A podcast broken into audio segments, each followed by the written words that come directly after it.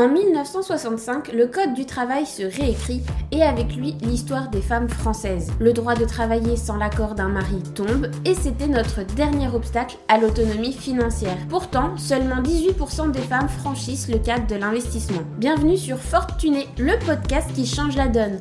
Je suis Marion, ton hôte pour ce podcast. J'ai fait mon premier investissement à l'âge de 23 ans et je ne compte pas m'arrêter là. Et toi, es-tu prête à rejoindre le mouvement? Bonjour à toi, cher fortuné.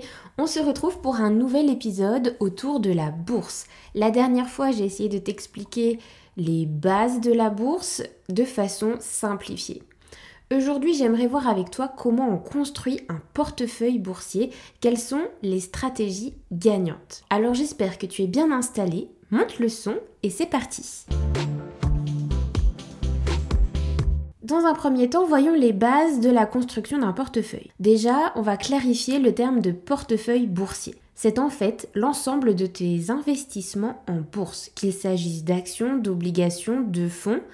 Si tu étais en course dans ton hypermarché, c'est tout ce que tu aurais dans ton caddie.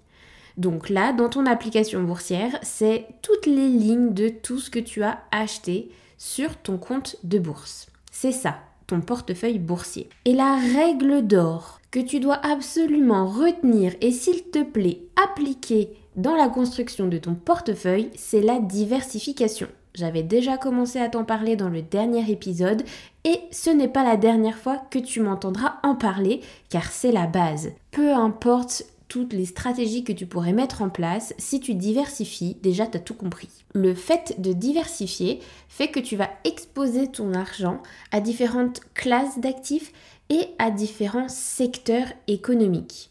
L'immobilier, le luxe, l'assurance, les télécoms et j'en passe. C'est-à-dire que si l'un de ces marchés crash, les autres vont peut-être performer et rattraper la moyenne finalement de tes rendements annuels, ce qui te permettra de quand même bien faire travailler ton argent durant une année qui pourrait être plus compliquée dans tel ou tel secteur. Mais c'est pas grave parce que tu avais diversifié. Alors que c'est sûr, si tu avais mis tous tes œufs dans le même panier et que ce panier se crache et tombe par terre, ça va faire mal. En gros, si tu diversifies, tu réduis ton risque simplement. Et il se trouve qu'en tant que femme, nous avons apparemment plus de rendement que les hommes. 0,4% supplémentaire de rendement qu'un homme.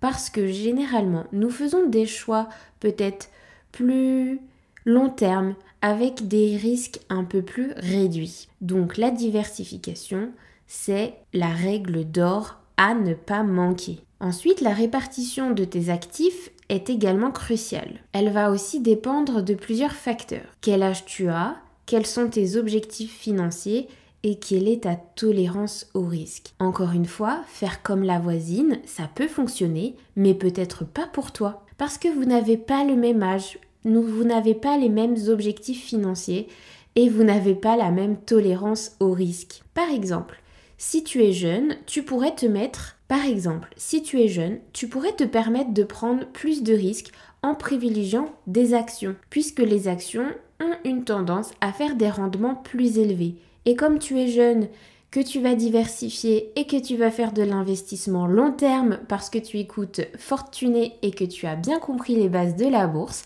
tu te retrouveras dans plusieurs années, 10, 20, 30 années, avec de beaux gains parce que tu auras eu le temps de laisser ces actions bien travailler pour toi. Et même s'il y a eu des hauts et des bas lissés sur toutes ces années, finalement, tu es plutôt gagnante. Mais si tu approches de la retraite, que tu es plus avancé dans ta vie active, tu pourrais dans ce cas privilégier plutôt des investissements plus sûrs, comme les obligations.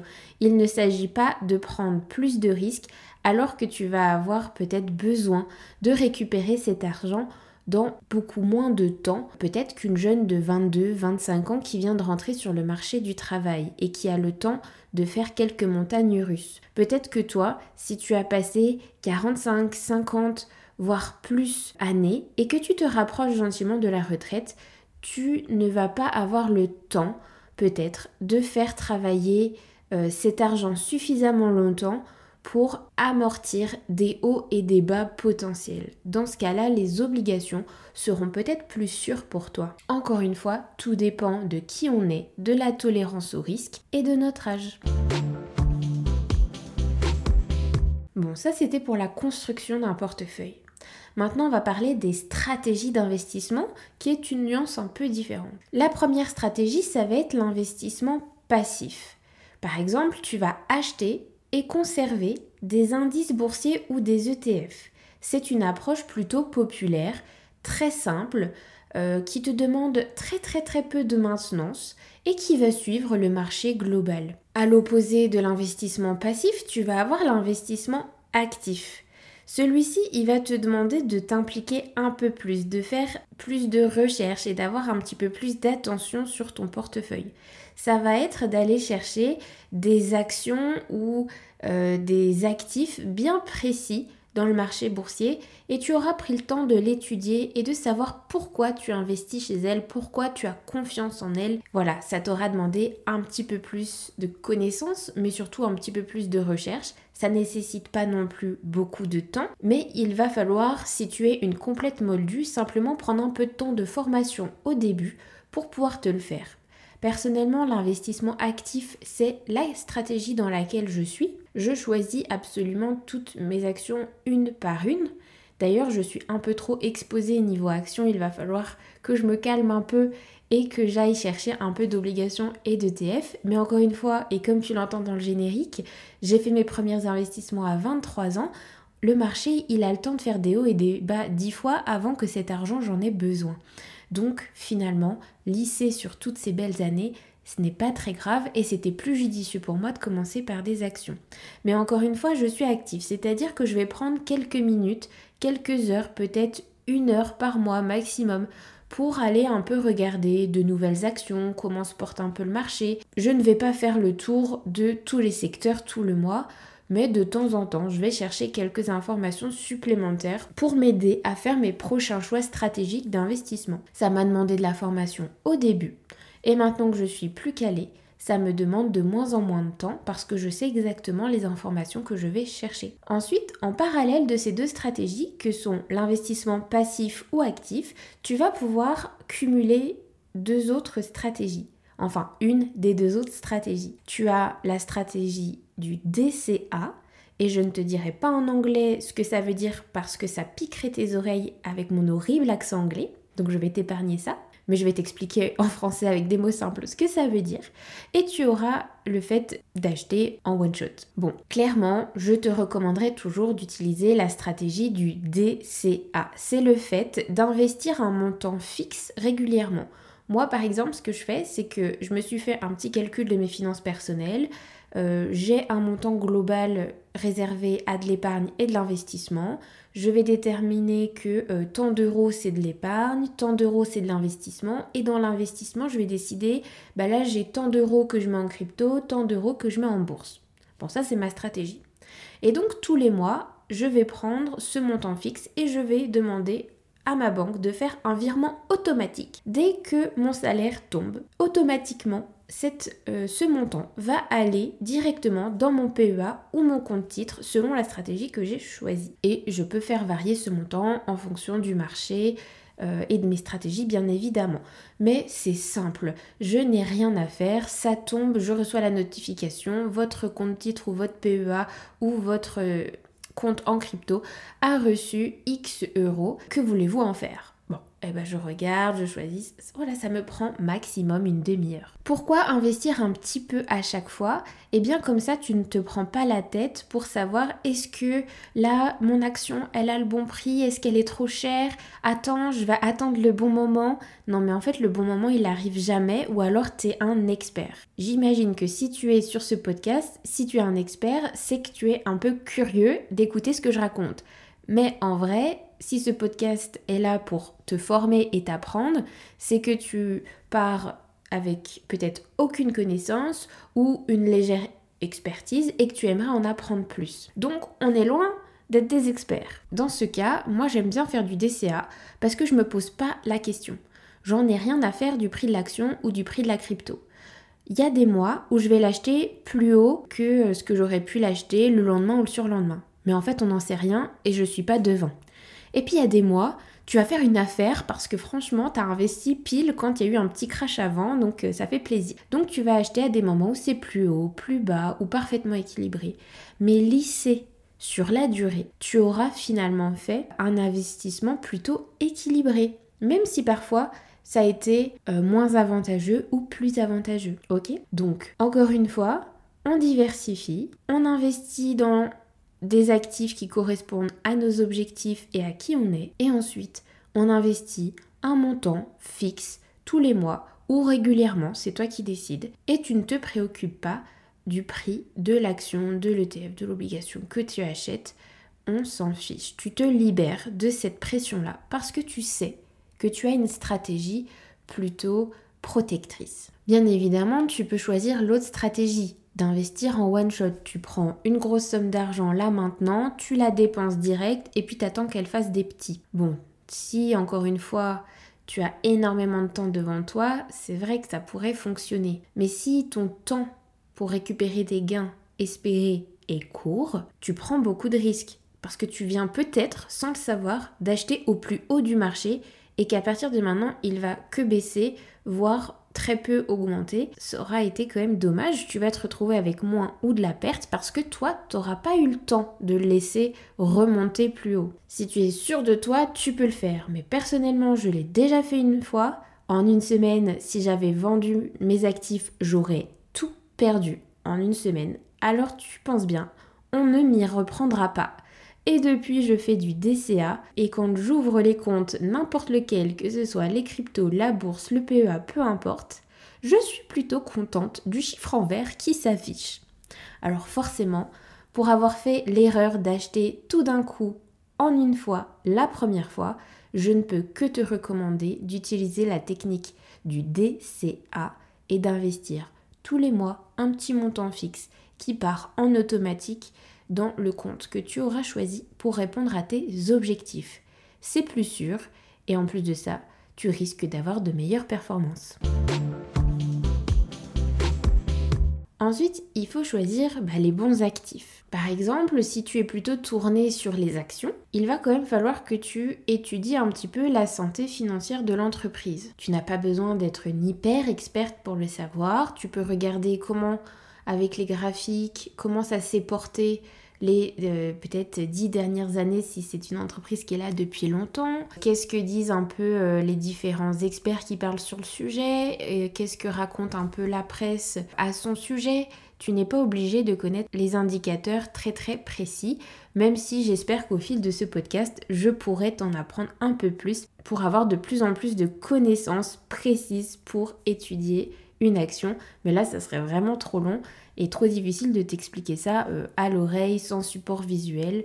Euh, donc on verra ça plus tard dans un podcast ou une formation ou une newsletter différente. Je verrai un peu quel est le support le plus pratique pour te l'expliquer. Mais voilà, on va quand même un minimum se renseigner sur l'entreprise dans laquelle on investit. Je te rappelle qu'une action, c'est une partie de l'entreprise. Donc, quand tu vas acheter ta maison et que tu en deviens propriétaire, il me semble que tu en fais le tour avant de faire le chèque. Là, c'est le même principe. Quand tu vas te porter sur des obligations ou des ETF, bah pareil, regarde un petit peu les performances qu'il a fait les années précédentes. Qui est finalement l'entreprise ou le gouvernement à qui tu prêtes cet argent, puisqu'on se rappelle, une obligation, c'est un prêt d'argent. Est-ce que ce sont donc des bons payeurs? Est-ce que tu vois qu'ils ont la capacité de rembourser? Pareil, il y a des indicateurs spécifiques pour ça. Pas besoin d'aller chercher du très très précis, même si encore une fois, plus on parlera de bourse dans ce podcast, plus tu en sauras davantage pour affiner tes recherches. Le plus important, c'est de croire en l'actif que tu achètes. Si tu n'es pas sûr, si tu ne comprends pas dans quoi tu investis, c'est la meilleure façon de se planter. Et puis parfois, c'est un investissement de cœur parce que tu aimes vraiment cette entreprise. Et bah c'est ok, on n'est pas toujours obligé de regarder les chiffres. Parfois, on a le droit de faire fonctionner son intuition. C'est ok. Si tu appliques de toute façon les autres stratégies du DCA, de te renseigner un peu, de diversifier ton portefeuille, quelque part, tu ne prends pas grand risque à faire confiance à ton intuition. Parfois, elle a le nez fin quand même. alors il ne faut pas se priver de l'écouter.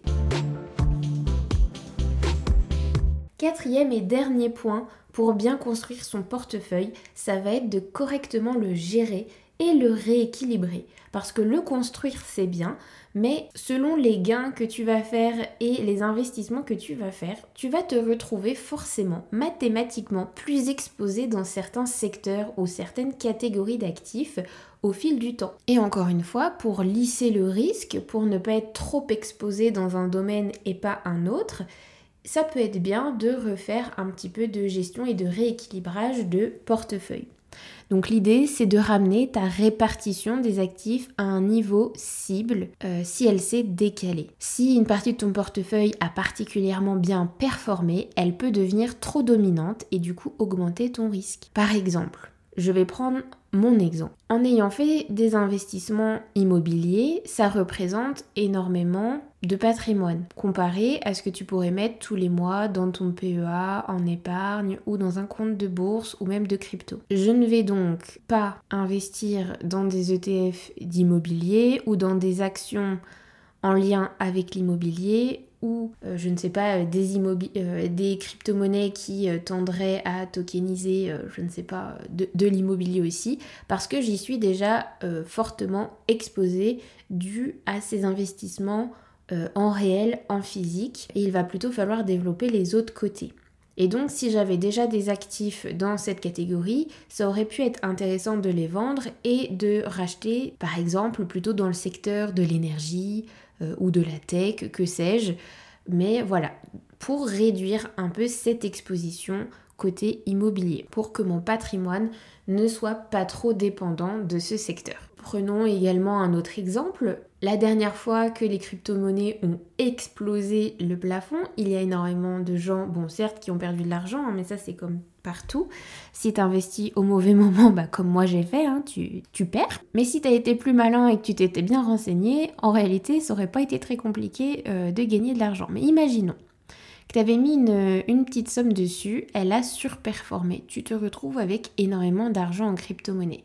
Ça veut dire que peut-être, selon tes finances personnelles à côté, tu te retrouves avec un portefeuille peut-être avec 30%, 50%, voire plus de 50% de ton portefeuille, c'est des crypto-monnaies parce qu'elles ont tellement performé que le reste à côté, c'est devenu peanuts. Bon, et ben là, il va être temps de sortir les gains pour aller peut-être les investir ailleurs et ne pas être trop exposé, sachant qu'en plus on sait très bien que le marché de la crypto-monnaie est très volatile, encore plus que tous les autres marchés. En tout cas pour le moment. Donc ça n'est vraiment pas stratégique quand on a des pics positifs comme ça de rester trop exposé. Parce que là le risque de perte devient trop énorme. Aussi, du coup, le fait de rééquilibrer son portefeuille va te permettre de vendre à des prix très hauts, comme là je viens de te l'expliquer, euh, les crypto-monnaies. C'est pour ça qu'il était aussi très intéressant de vendre quand on se retrouve en haut d'un pic ou qu'on pense y être arrivé, parce qu'encore une fois on n'est pas devin sur ce qui va se passer demain. Et ça va te permettre d'acheter bas, parce que généralement quand un secteur est très haut, il y a forcément d'autres secteurs qui se crachent ou se portent moins bien. Et c'est aussi le moment d'aller renforcer les positions de ce côté-là et pour réduire notre risque global de notre portefeuille, mais aussi pour faire tout simplement des bonnes affaires. Voilà tout. C'est ce qui te permettra d'avoir une stratégie gagnante à long terme. C'est de penser à faire ce petit rééquilibrage, ne serait-ce qu'une fois ou deux par an, ou à chaque fois qu'il y a un grand changement dans ta vie ou un grand changement sur le marché économique, boursier, crypto, peu importe, en tout cas sur les marchés auxquels tu es exposé. Si ces épisodes de podcast te plaisent, n'hésite pas à me laisser un petit commentaire ou une note via Apple Podcast, ça aide énormément le podcast à grandir.